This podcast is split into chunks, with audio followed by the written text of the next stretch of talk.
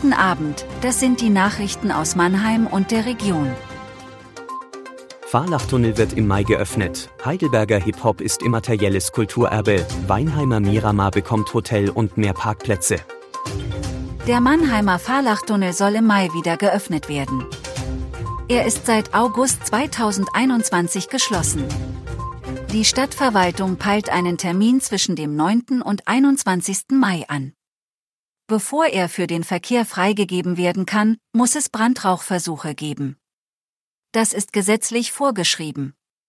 Dabei wird die Gesamtfunktionalität der Tunneltechnik im Brandfall getestet. Das Fluchtwegekonzept und die Fremd- und Selbstrettung werden mit einer Großübung der Feuerwehr geprüft. Die Tests finden am Freitag 21. April und Samstag 22. April statt. Ursprünglich hatte die Stadt die Öffnung für Ende des ersten Quartals geplant. Die Hip-Hop-Kultur in Heidelberg gehört jetzt zum immateriellen Kulturerbe.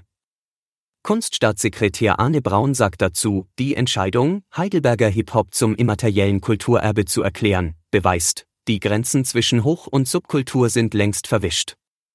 Die seit den 80er Jahren in Heidelberg praktizierte Hip-Hop-Kultur basiert auf verschiedenen Elementen wie unter anderem Rap, DJing, Beatboxing, Graffiti, Cyphers, Jams sowie Breakdance. Heidelberg gilt als Erinnerungsort für die Entwicklung der deutschsprachigen Hip-Hop-Kultur. Die Stadt zeichnet sich nach weiteren Angaben der deutschen UNESCO-Kommission durch ihren offenen Partizipationscharakter und eine breite Vernetzung in Deutschland aus. Bald könnte es beim Weinheimer Miramar mehr Parkplätze und ein Hotel geben. Der Betreiber des Familien- und Freizeitbades lädt für Freitag zu einer Pressekonferenz ein.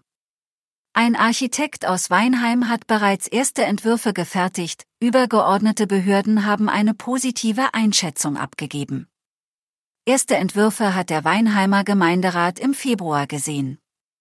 Im späten Frühjahr sei nun der Einstieg in das Bebauungsplanverfahren geplant. Was bisher bekannt ist, im Süden des Miramar soll ein Parkdeck entstehen, das 651 Stellplätze bietet. Im Norden soll ein Vier-Sterne-Hotel mit 100 Zimmern und einem Bademantelgang zum Bad entstehen.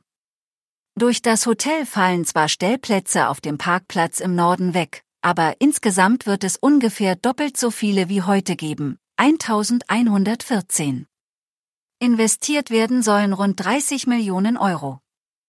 Mit dem Hotel sollen 110 neue Arbeitsplätze entstehen.